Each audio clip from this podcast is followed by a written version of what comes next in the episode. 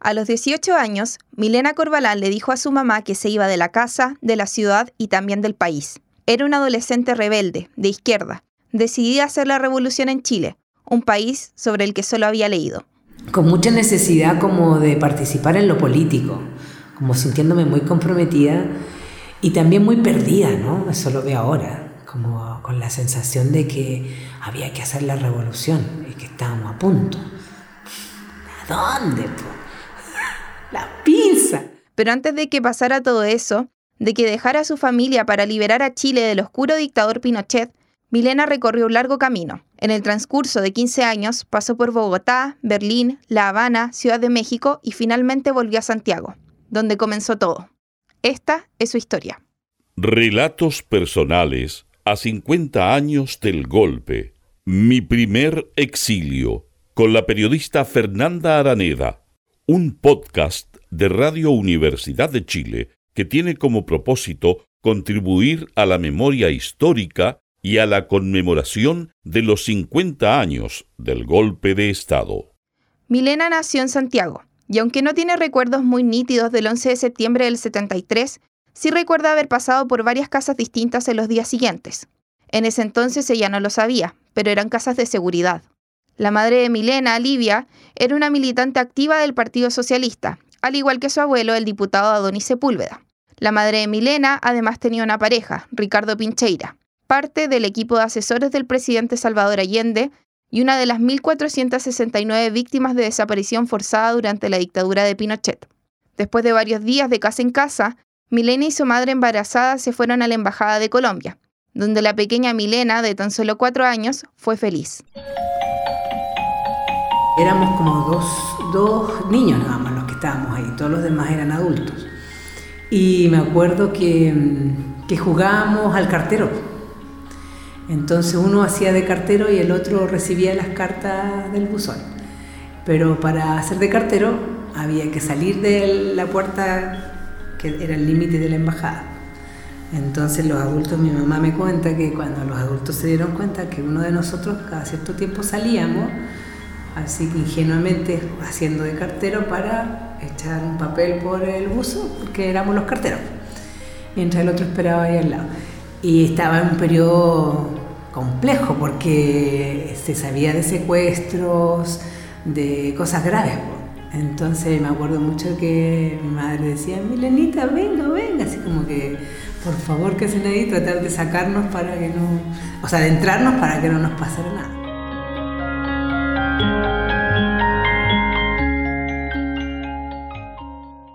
Vivieron en la Embajada de Colombia por al menos dos meses, y sin duda el acontecimiento más importante de ese periodo fue el nacimiento de Máximo Corbalán Pincheira, el hermano menor de Milena, hijo de Ricardo Pincheira, que por razones de seguridad adoptó el apellido de la primera pareja de su madre. Ese parto fue particular. La madre de Milena y Máximo, Livia, viajó hacia el hospital en el auto del embajador de Colombia, y su hijo llegó al mundo en completo silencio. Fue como si hubiera leído el ambiente. Mi hermano nació el 14 de noviembre de 1973. Nosotros ya estábamos en la Embajada de Colombia. Estuvo a punto de nacer ahí mismo en la Embajada, pero por algunas gestiones del embajador eh, logró sacar a mi mamá y llevarla a una clínica que había por ahí, no sé qué sector. Yo nunca he ido a esa embajada, es algo pendiente que tengo. Y, y entiendo que la llevaron a este lugar, que no era un hospital público, que era una clínica y mi madre fue a parir al tiro. Eh, eso que yo te contaba, ¿no? De que mi hermano nació como con una conducta y como de alerta, como que la madre le transmite al hijo eh, cómo está el ambiente, algo así, ¿no? Así como que fue impactante. Mi hermano nació y no lloró, pero no por asfixia ni nada, sino porque nació normal, pero nació con los ojos abiertos y como expectante. Y en general estuvo mucho tiempo así, como muy en alerta. Un par de semanas después, Milena, su madre y su hermano recién nacido viajaron a Colombia. Allí los recibieron bien, pero al poco tiempo y por razones que Milena no comprende del todo, tomaron otro avión, esta vez a una ciudad de la República Democrática Alemana. Milena cuenta que llegaron a vivir a un castillo medieval refaccionado, casi de cuento, donde la diversión de los niños contrastó con la angustia y sufrimiento de los adultos. Nos llevaron ahí, había muchos refugiados ahí, muchos niños, eh, y evidentemente para mí fue muy entretenido porque estábamos dentro de la naturaleza, de unos lagos con cisnes, así como en los cuentos de hada, una cosa muy bonita. Visualmente, ¿no? Eh, había muchos niños también, de diferentes edades. Los compañeros que estaban ahí refugiados mientras se resolvía nuestra situación legal y todo eso, eh, se organizaban y eh, intentaban hacer actividades con los niños, hacer como círculos infantiles, cosas de que todos los padres también pudieran como ir organizándose y tener tiempo para ellos. Entonces se armaban como eh, comisiones de, de, cuidado de los niños y entre eso había muchas actividades recreativas.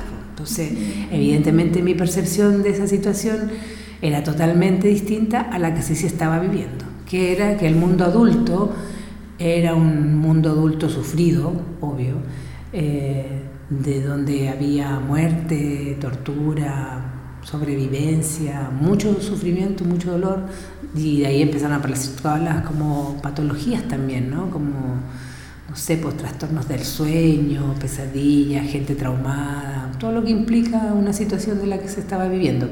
Milena lo compara con la película La vida es bella, en la que un hombre construye una elaborada fantasía para ocultarle a su hijo que los dos estaban internados en un campo de concentración nazi. En general se intentaba cuidar a la infancia, ¿no? Desde la percepción, si bien eran los años 70, igual se sabía un poco de la psicología infantil. Entonces eh, la tendencia era como que los adultos cuidamos a los niños y eso implicaba no hacerlos partícipe de este sufrimiento tratar de evitárselo lo más posible, porque ya estábamos en una situación extrema, que nos habían sacado del lugar donde vivíamos, que, no que teníamos parientes muertos, o padres, o hermanos, o tíos muertos. Habían chicos también que habían vivido eh, directamente represión, entonces también habían chicos que estaban bastante mal también, ¿no? Pero como es la infancia, en momentos de lo recreativo, se pasaba muy bien, de todas maneras. Al final, la distancia comenzó a ser demasiado. La madre de Milena, que al igual que otros miles de exiliados añoraba su tierra, prefirió los 6.406 kilómetros que separan a Santiago de La Habana que los 12.517 entre las capitales de Chile y Alemania. Su hija de 6 años, en tanto, resintió el nuevo cambio y comenzó a darse cuenta que esto de andar de lugar en lugar sin echar raíces en ningún lado no era normal. Yo la pasé mal en Cuba el primer año. Eh, ahí como que por primera vez yo sentí eh, que algo en mi vida estaba pasando, que no era normal. Antes no tenía conciencia de eso. Pero a los seis años como que algo me pasó, así que fue como... Y yo creo que tiene que ver porque yo cuando llegué a Cuba, mi madre me interna en este colegio que se, llama, que se llamaba Solidaridad con Chile. Y era un internado, eso implicaba estar desde... Eh, domingo en la noche que llegabas y te ibas el viernes en la tarde. Y yo creo que para mí eso fue un golpe duro, yo creo que no estaba tan, era muy chica todavía, ya había estado todo ese tiempo con mi madre, con mi núcleo familiar, entonces de repente fue así como que yo sentí que me fueron a dejar. En la escuela Solidaridad con Chile, Milena comenzó a entender qué era Chile. Rodeada de otros hijos de exiliados, aprendió sobre nuestra historia, se enteró de quién era Lautaro, le enseñaron la cueca y la resbalosa. También entendió un poco más la posición en la que estaba, el por qué su familia había tenido que salir de su país.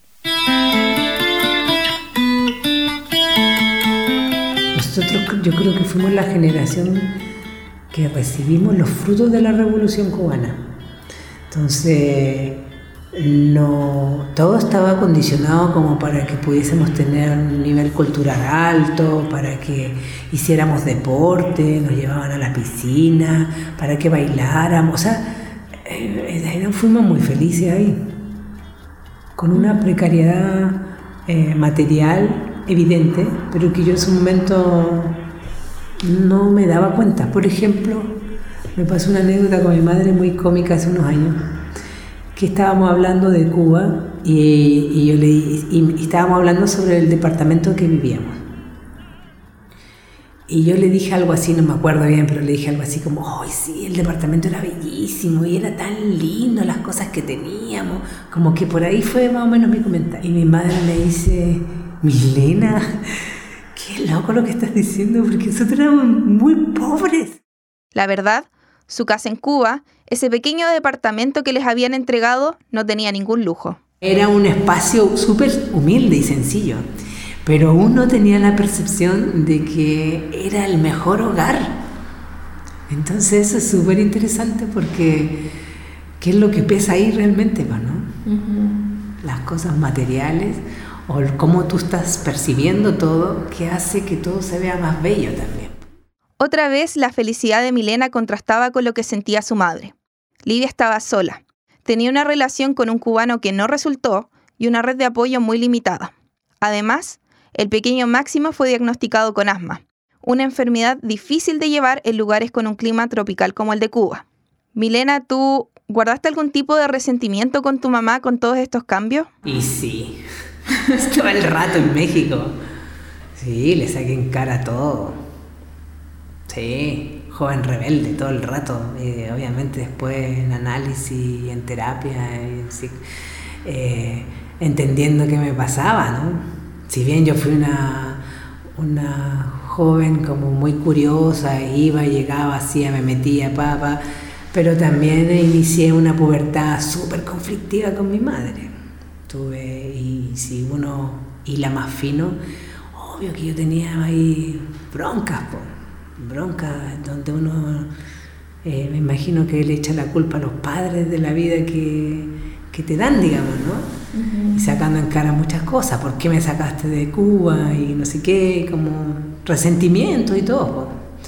Pero eso brota en otro periodo de mi vida, en el inicio de la juventud, todo lo que es 16, 15, 16 años, y yo me puse acuática. Lo primero que le llamó la atención de Ciudad de México fue ver a niños limpiando vidrios en los semáforos habían llegado a un país donde la vivienda y otro tipo de derechos sociales no eran garantizados por el Estado, muy distinto a lo que habían visto en Cuba. Yo venía de un país socialista donde hasta al decir compañero había que modificarlo, ¿no? Que yo en la calle decía, oiga, compañero, compañera. Y en México no era compañero, era señora o señor.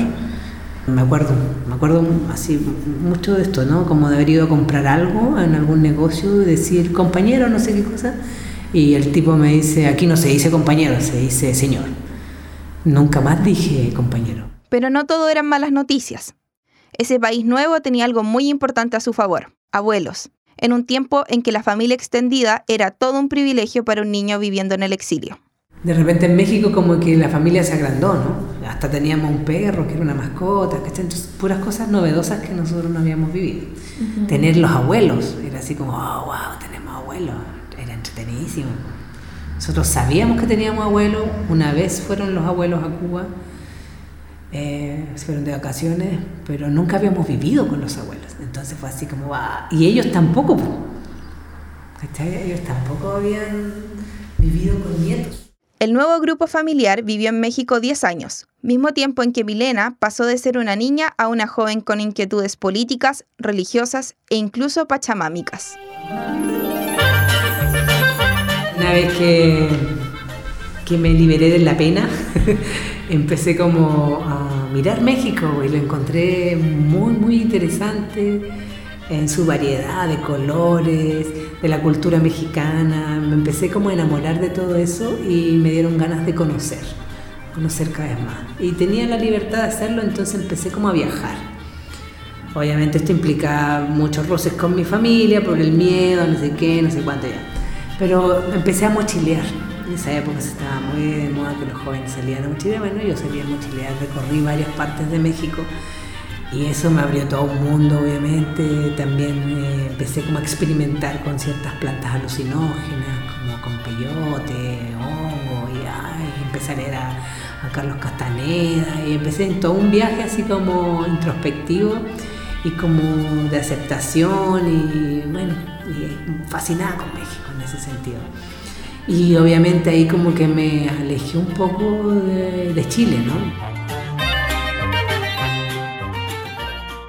Durante su adolescencia, la familia de Milena visitó con frecuencia la Casa de Chile en México, un lugar fundado por el propio gobierno mexicano, donde los exiliados coordinaban acciones de solidaridad con la resistencia, realizaban actos culturales y se informaban de lo que estaba pasando en nuestro país. Así, Milena mantuvo parte de su relación con Chile, pero al mismo tiempo comenzó a sentir cierto rechazo y hartazgo. A veces, eso de ser chilena le parecía una lata. Como que yo estuve siempre como alerta a lo que iba pasando o no iba pasando en Chile, pero de forma paralela, ¿no? Como también vinculándome con este país en el que estaba, sintiéndome muy mexicana. También yo creo que el estudio en una, en una escuela, estudiar la historia de México también te implica como involucrarte más, conocer más la idiosincrasia, entonces más me gustaba. Entonces, no sé, pues leyendo la cultura maya, no sé, los presidentes de México, y todo. Entonces, como que me, me fui convirtiendo en una mexicana, según yo. Porque me veían y me decían, ah, la Chile. De así como, ah, te presento la Chile. Y después yo llegaba a Chile y era la mexicana. ¿Cachai? Ese clásico es así como que allá era la Chile y acá era la mexicana.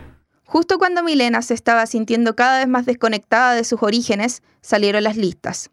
Ella, su hermano, su madre y su abuelo dejaron de tener prohibido el ingreso, lo que significaba que su largo exilio había terminado.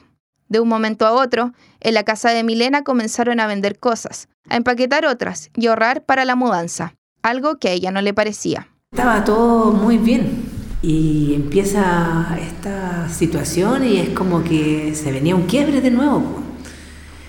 Y para mí fue muy estresante porque la decisión, si yo tomaba la decisión que yo deseaba, implicaba como romper la pequeña familia que habíamos hecho en el exilio y generaba sufrimiento, pues obvio, pues sí, como que tu madre va a sufrir si dejas a tu hija en un lado y ella se va a otro lado. Entonces fue un periodo súper conflictivo yo tuve grandes roces con mi abuelo, que fue siempre mi referente como padre, y, y teníamos peleas terribles frente a eso, porque yo desde lo que podía defenderme le decía que no, que Chile para mí no era nada y que y me, me decía, pero Chile es tu país. Yo decía que Chile no me daba, no, desde esa época decía, no, que Chile a mí no me ha dado nada, ni siquiera lo conozco, y por qué tendría que sentir lo que sientes tú, y ay, eran unas peleas así terribles, terribles. Yo sufría mucho porque obviamente yo a mi abuelo lo respetaba y respetaba lo que decía y él me hacía sentido, pero no quería convencerme. Después de eso, vino un periodo que la misma Milena describe como autodestructivo. Sufría por la posible separación de su familia y a la vez tenía una importante crisis de identidad. No sabía quién era ni de dónde venía. Al final, lo terminó resolviendo con una terapeuta. Con ella, Milena llegó a la conclusión de que no era mexicana, chilena ni cubana, simplemente latinoamericana, y que tenía que ir a Chile para enfrentar a ese fantasma. Lo que yo estaba trabajando en la terapia tenía que ver como con ir sacándole los velos a este fantasma que era Chile. ¿no? Entonces, claro, se llega a la conclusión en las terapias como, y la terapeuta me lo reafirma así como, oye, pero anda, entonces. Y ve mismo, ve en terreno todo esto que estás diciendo y ahí decide. Y si decides no vivir en Chile, por las causas que sean, que en este momento da lo mismo, pero si decides no vivir en Chile, eso implica también hacerse cargo de lo que va a pasar, que es que te vas a quedar sin tu familia más cercana en México. Y se va a destruir algo, pero ya está, hay que asumirlo, digamos, es parte de la historia del exilio. Que en el fondo era como mi primer exilio. ¿Te das cuenta? Es como que todo lo otro fue exilio, pero era el exilio de los adultos. Y yo ahora ya tenía una edad donde yo ya como que podía como decidir si me iba o no me iba. Y si me iba también para mí era un exilio. Pero no bastaba con tomar la decisión. También tenía que definir los aspectos más prácticos, cómo regresaría, dónde viviría. Justo en ese momento tuvo un encuentro fortuito. Este personaje de la historia no tiene nombre, porque Milena no lo recuerda. No sabe cómo se llamaba ni cómo se conocieron, pero lo que sí tiene claro es que él le habló del hogar el encuentro, una residencia para jóvenes que, al igual que ella, vivieron su infancia en el exilio y ahora querían conocer su tierra. Yo no sé si precisamente este chico estuvo en el hogar, pero sabía del hogar y sé que él estuvo en Chile y no se acostumbró y se devolvió. Y cuando yo me encuentro con él, él me habla de esto de que lo que le pasa y qué sé yo, lo que le pasó allá y qué decisión iba, qué decisión toma y en qué estaba. Y entre eso, entre esa conversación aparece el dato del hogar. A propósito de que yo le empiezo a contar de que mi familia también decide quiere irse y yo le cuento a él de que yo no quería y todo el drama que teníamos no nos contamos. Y entre eso aparece este, esta información. ¿ya? Entonces en realidad no sé si él estuvo en el hogar. De hecho no sé ni quién es, lamentablemente, no sé quién es. Pero era, tampoco a lo mejor era un gran, gran amigo, porque pero, no pero me jugó un rol importante en tu sí, vida. Por eso me gustaría saber quién es. oye, si estás ahí, escucha, eh, porque me gustaría decirle, por tu culpa, estoy acá en Chile. ¿no? Antes de partir, Milena se lo tuvo que contar a su mamá. La reacción de Livia no fue violenta ni mucho menos, pero definitivamente quedó perpleja. Todo era muy curioso. Hasta hace poco, Milena no quería irse de México. ¿Cómo fue el momento en donde tú le cuentas a tu mamá que te vas a ir a Chile? Fue de silencio. fue, fue como de silencio y de shock, así como de, ¿ya? A ver, ¿cómo es esto? A ver, déjame masticarlo. A ver, de nuevo. Eh, sí, no fue, te lo podría describir así como con sensaciones, no fue ni de ataques de histeria, ni de gritos, fue como, a ver, sentémonos, conversemos. ¿Cómo fue Milena? Ya, y fue de escucha. Yo eso lo agradezco mucho. Fue así como, a ver, ¿y qué onda este dato? Eh, ¿Es realmente cierto? ¿Es, tan, ¿Es serio o es una cosa que es peligrosa? Ya a ver cómo es, ya, ya veamos. Y después, obviamente, ahora, ahora que hablo con mi madre, me dice, yo me, me moría de miedo. Milena llegó a Chile en mayo de 1989, después del plebiscito del sí y el no, pero antes de que se realizaran las primeras elecciones presidenciales tras más de 15 años de dictadura. Ese primer día lo recuerda muy bien. Al bajar del avión se encontró con unos familiares que nunca había visto, y ellos la llevaron al lugar donde se quedaría por el siguiente año y medio. Cuando llegaron al hogar el encuentro, la verdad no le pusieron mucha atención. Le mostraron su pieza y le presentaron algunos de sus compañeros, pero rápidamente el interés por la nueva se disolvió. Ese día era de paro nacional. Como que no me dieron mucha bola, porque lo que te contaba es que estaban, eh, estaban como preparando todo porque iban a salir. Y entonces me dijeron, vamos, pues, yo no me, me iba a quedar sola en la casa y había apagón. Entonces, vamos, pues, fui. Y la casa en esa época estaba entre Irarrázaval con una calle que se llamaba Los Jardines. Y fuimos como para el lado de Grecia, para ese lado. Yo no, yo estaba recién llegada, no tenía ni siquiera 48 de haber llegado, 48 de haber llegado a Chile, y empieza como una mini marcha, como oscuras, y algo pasa que de repente queda la pelotera y llegan carabineros, llegan los furgones y todos empiezan a correr y entre eso me agarra alguien y yo corro y como que dije, de este no me suelto, porque aquí yo no sabía nombres, no sabía nada, ni, no me acordaba de nada, y además no andaba con mi mochila o cosas así. Y en eso arrancando, eh, media perdida, alguien llega y me mete a una casa. Una señora así como que se apiadó de estos jóvenes y abrió la puerta y corrió mucha gente para que no nos detuvieran. Y me acuerdo que nos escondieron en el patio y estábamos atrás de un auto así escondido y ya pasó carabinero, qué sé yo, todo el lío, y, y, estaba en eso y como que no alcancé mucho como, como decir, chuta, ¿en qué estoy? ¿Cómo salgo de acá? Y de repente miro y me miran y me dicen, ah, tú eres la nueva Milena, ven, vamos, vente, ¿y con quién andas? No, no, con nadie, vamos, yo soy del hogar, vamos, vamos. Eso pude llegar a la casa. El Hogar El Encuentro funcionó entre 1985 y 1989 y fue fundado por una exiliada, Mireya Bastidas. Mirella era militante de la democracia cristiana y trabajó en el Comité Intergubernamental de Migraciones Europeas, donde de manera clandestina ayudaba a personas que estaban siendo perseguidas a salir del país. Eventualmente la descubrieron, por lo que tuvo que irse de Chile rumbo a Noruega. A su regreso, y con la ayuda de fondos del Comité Danés para los Refugiados, Mirella le dio forma al encuentro, un lugar que tenía como principal objetivo el reinsertar a jóvenes exiliados que, como Milena, volvieron solos a nuestro país.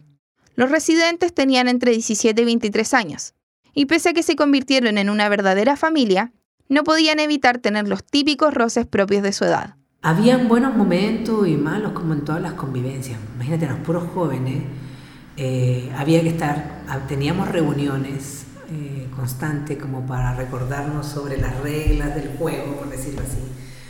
Porque claro, a veces nos no, no lanzábamos a la casa del carrete, entonces uno invitaba a un amigo para llegar al otro, otro amigo, entonces era muy entretenido.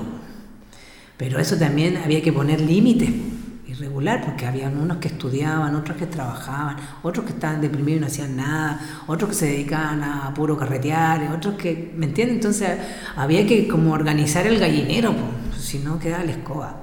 Y además habían responsabilidades dentro de la casa, ¿sí? comisiones de acá, tú te toca, cada cierto tiempo a uno le tocaba algo. lo que es tu ropa, tus cosas personales, cada uno se hacía cargo, obviamente. Pero me refiero, no sé, pues, eh, preparar la cena, limpiar los baños, como que cada uno tenía una responsabilidad. Tu dormitorio y cada dormitorio, cierta cantidad de dormitorios había un baño común para todos, entonces todos los espacios comunes eh, a todos nos tocaba en algún momento eh, funcionar y hacer que eso funcionara bien. Además había un patio grande, entonces había que encargarse de todo eso, de ciertas compras, de cocinar. Eh, ¿no? Era una buena escuela. Y además eh, no había una mamá simbólica que te dijera, oye, ¿por qué no hiciste? No, ahí, por eso hacemos las reuniones, porque ahí, ahí nos sacamos la piel. En el hogar, cuenta Milena, había todo tipo de personas. Algunas abrazaron completamente la nueva experiencia y otras adoptaron actitudes más introvertidas. Estaban teniendo problemas para acostumbrarse a Chile. Había gente que a veces estaba muy mal emocionalmente, y otros no tanto, ahí tenían que ver como otras variantes, ¿no? Como historias de vida, recursos psíquicos de cómo estabais viviendo la situación, también, también pesaba de dónde venías, ¿cachai? No era lo mismo venir de Suecia, no sé, por decirte algo, que venir de Perú o de México o de venir de un país comunista, ¿cachai? O socialista. Eh, como que uno tenía otros recursos si venía de países latinoamericanos, ¿no? porque, porque al final de cuentas era un país tercermundista. Entonces, como que la pobreza está en los mismos dos lados igual, pero no era lo mismo que venir de Cuba, por ejemplo, ¿no? Igual era difícil, además de la complicación que se te generaba, pues estamos supuestamente, entre comillas, en democracia, eh, pero igual había complicaciones de tipo así como más legales también. Por su historia y su personalidad curiosa, Milena era de las que salía a explorar. Trató de militar en distintos partidos políticos y conoció a personas que habían vivido de cerca la represión. De cierta manera, quería confirmar las cosas que había leído y escuchado sobre Chile en el exilio. Yo llegué muy, muy activa, llegué con toda, toda la energía, quería como ponerme al día de todo lo que había pasado, quería saber todo, así como cómo funcionaban las cosas, eh, empecé a meterme en los comités de derechos humanos, busquilla todo el rato, conociendo, conocí mucha gente, entonces conocí, gente que era de la FECES, entonces como que me hacía amigos de personas, y preguntona, preguntona todo el rato, ¿y por qué esto? ¿Y qué pasó en este periodo? Y ya, y toda oportunidad que se podía, preguntona, así como conociendo, ¿cachai? Como conociendo un país. y entre eso... con mucha necesidad como de participar en lo político, como sintiéndome muy comprometida y también muy perdida, ¿no? Eso lo veo ahora, como con la sensación de que había que hacer la revolución y que estábamos a punto. ¿A dónde? La pizza. Ni siquiera estaba en los 85, 86, no, estaba en el 89, o sea, no pasaba nada, se iba a ganar Patricio él. Entonces, pero yo llegué con toda la imagen distorsionada de una exiliada, que era como, eh, aquí está todo pasando, pues, entonces hay que darlo todo, ahora es mi oportunidad y vamos, y vamos militando y metiéndome en cosas que no tenía idea. Y ponte tú y así como para describirte la situación, en, en marchas exponiéndome y los demás eran cobardes porque eran más moderados ¿cachai? Así como muy eufórica, muy maníaca con el tema sin entender nada, porque yo no había vivido la dictadura por dentro. Entonces, muy responsable, pero por ignorancia, digamos, ¿no? Y lo que te decía era que lo que me ayudó a, equilibrarme, curiosamente, fue una paliza que me dieron los pacos en una marcha por exponerme más de la cuenta, por no ser cuidadosa, porque no tenía la experiencia en el cuerpo, del miedo, por ejemplo, eh, del miedo a que sí te podían balear, de haber visto gente, todo, lo que implicaba la dictadura, de gente que se cuidaba y yo no me cuidaba, y consideraba que era de cobardía, de que los otros no lo hacían, súper desenfocado. Y, lo que, y que curiosamente lo que me, me enfocó fue una buena paliza que me dieron los pacos en una marcha. Que me salvé de que no me hubieran detenida porque alguien me rescató.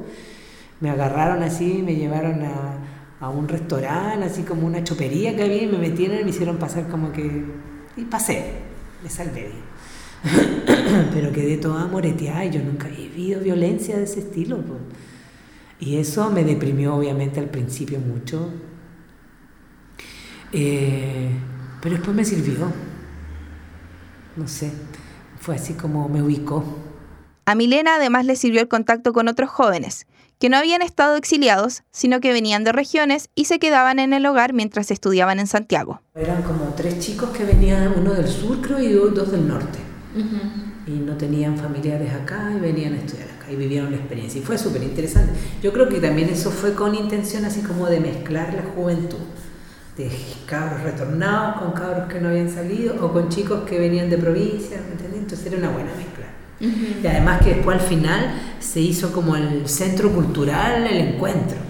Y ahí había otro gran número de jóvenes que no eran necesariamente retornados, o sí, pero que no habían pasado por el hogar. Pero se juntaban, carreteaban juntos, o sea, como que todo, se armó una gran comunidad. Sobre todo porque Ponte tú uno hacía fiesta y llegaban todos para allá, vamos a la casa de los trastornados.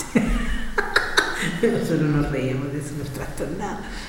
Nos autocastigamos diciéndonos eso. Cuando se acabó oficialmente la dictadura, también se acabó la ayuda del Comité Danés para Refugiados y el proyecto Hogar el Encuentro.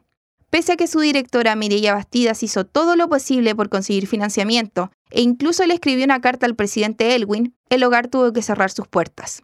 Ese proceso, dice Milena, fue triste, pero al mismo tiempo se siente agradecida, porque hubo una preocupación de parte de los directivos del encuentro para que los jóvenes no quedaran a la deriva. Yo siempre sentí eh, una preocupación por los adultos, entre comillas, nuestros cuidadores, desde la directora hasta todos, digamos, el psicólogo, todos los que estaban ahí, eh, siempre sentí una preocupación, una delicadeza en cómo hacer este cierre lo menos traumático posible. Porque en realidad nadie tenía muchas ganas de irse del, del, del hogar. Porque unos por, porque era un lugar de protección y otros porque la estaban pasando muy bien también mezclado, porque uno era joven, entonces uno también la pasaba bien. Y, porque era el cierre de algo y todo lo nuevo da miedo. Y unos tenían que volver a, casas de familiares y un lote grande decidimos seguir solos. Entonces nos orientaron. Igual uno muy intenso, muy impulsivo también, así, no, vamos y arrendamos una casa entre todos y vamos a hipear todos juntos. Y no, pues, así como, a ver, no, no, no, no, no, no, aterricemos, concreticemos. ¿Cuántos van a ser? Y nos ayudaron mucho en lo práctico, en lo operacional de la gestión, así como ya, para arrendar una casa hay que hacer esto, ya, entonces tienen que conseguirse no sé qué, y, y con qué plata, y, y, tú vas a trabajar en qué, no, yo estoy trabajando de garzón, ya, listo, ¿cuánta plata vas a poder poner? Así como ayudándonos en la operación concreta de lo que es vivir solo. Ya, ¿y cuántos son? Ya, entonces van a ser ustedes tres, listo. Y yo vi eh, dos procesos, el mío con un grupo de amigas y el de otro grupo de otros amigos. Que ese grupo de amigos duró bien poco. Por lo menos nosotros duramos un poquitito más que ellos. Eventualmente, la mamá de Milena, su hermano y sus abuelos cumplieron sus deseos de volver y se reencontraron con ella, que después de un par de años hippies ingresó a estudiar comunicación audiovisual y luego psicología. Ahora, trabaja en un centro comunitario de salud mental, y vive en Santiago. Nunca más se fue de Chile. ¿Te gusta la manera en que ha sido tu vida? ¿O, habrías preferido, por ejemplo, tener una vida, entre comillas, normal? Eh, sí, me gusta la vida que tengo. Me gusta en lo que me convertí. Sí, me, Siento que, que, y eso implica los sufrimientos y las desestabilizaciones anímicas y todo lo que lleva, o sea, le lleva lo bueno y lo malo, eso voy, por decirlo de alguna forma simpática. Eh, sí, me gusta, sí. Eh, y a veces uno fantasea cómo hubiese sido mi vida así. Y en realidad no sé cómo hubiese sido, hubiera sido bastante más, no sé, a lo mejor hubiera tenido menos problemas. Eso ya no es, pues, es lo que te tocó nomás, pues me tocó así y ya está. Eh, pero es curioso a nivel generacional cómo eso de alguna forma uno lo transmite, sin querer queriendo, ¿no? Milena, de 53 años, tiene un hijo de 25 que vive en Argentina. Mi hijo decide irse sin necesidad de hacerlo y ahora él no vive con nosotros, se va a otro país. Y yo pienso que, me pregunto, ¿no? ¿Esto tendrá que ver con la historia nuestra? Porque yo, revisando la historia de mi familia, mi, ¿qué sería? El papá Ramón, que sería mi bisabuelo, te estoy hablando de un hombre del periodo de Recabarre. Ramón fue uno de los fundadores con Recabarre del Partido Comunista en esa época. Fue un gran dirigente obrero de esa época. Ah, ese era tu bisabuelo. Era mi bisabuelo. Ah. Y yo he ido, dentro de lo que he podido, he ido como rearmando mi historia, para atrás. ¿Qué onda mi abuelo? ¿De dónde era? Más que del lado materno que paterno, porque yo con mi padre eh, no he podido todavía hacer ese recorrido, digamos pero sí con mi madre, entonces como ahí ver qué onda mi abuelo y de ahí el papá de mi abuelo, o sea, mi bisabuelo. Y el primer exiliado de, mi, de esa corriente de familia fue mi papá Ramón. Entonces digo, pucha, algo pasa ahí, que después fue mi abuela, después fue mi mamá, y de, de pasadita nos toca a nosotros. Y de alguna manera las nuevas generaciones, que mi hijo, como que llega, agarra su maleta y se va. Cuando le pregunté si es que pensaba en sí misma como chilena, Milena me contó una última historia. A los 29 volvió a Cuba de vacaciones y le gustó, pero ahora se sintió un poco fuera de lugar porque la personalidad caribeña ya no tiene mucho que ver con ella. Milena lo compara con los pájaros que ve cuando ella y su pareja sacan a pasear a su perro. Los chilenos seríamos como las tórtolas y los cubanos como una especie introducida de loros verdes. Nosotros vamos mucho a la quinta normal porque sacamos a pasear a mi, perro, que es una bestia que necesita correr. ¿Ya? Entonces yo me, me, hago el esfuerzo de ir todos los sábados en la mañana a sacarlo. Y nos gusta mirar la fauna, digamos.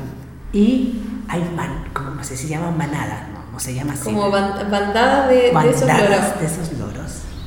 y, como que son sumamente bulliciosos, como se llegan así y se instalan. Y hay de estos pajaritos como son que, que andan como en pareja, las tórtolas, que son otra energía, es muy divertido porque uno puede como sacarle la película de las personalidades de los pájaros. Entonces llegan las tórtolas que se juntan, pero tienen otra energía, son como más sutiles, son menos sonoras, y entonces llegan estas otros pajarracos y llegan ahí, después se van eso, eso yo lo, lo, describo porque me pasaba como cuando estuve de, vuelta a Cuba. ¿Cachai? Entonces dije, como que te convertiste en una tórtola tú mismo. Eh, ¿Cachai? Como una tórtola y lo otro era como, como el ritmo caribeño, ¿no? Que tiene que ver, que igual como que es muy bonito, atractivo, pero por un rato. ¿Cachai? Y dije, uy, que estoy chilena. ¿Cachai? Eso me refería como, sí. que me puse chilena a mis cosas. Para mí, no sé. Capaz que un chileno se ofenda, pero yo lo, así lo, lo percibo.